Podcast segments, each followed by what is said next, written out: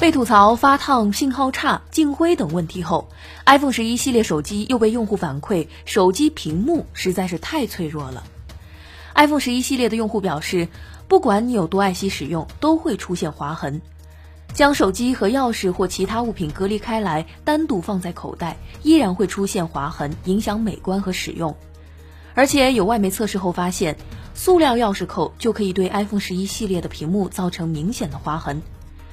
有用户说，苹果宣称 iPhone 十一系列使用了最坚固的手机玻璃，事实证明不能相信。目前反馈这个问题的用户已经有几千人，而且还在不断的增加。从这些用户分享的图片来看，刮擦还挺严重。对此，苹果尚未做出任何回应。除上述问题外，iPhone 十一系列对外宣称的重头戏夜间拍摄也出现了严重的鬼影门。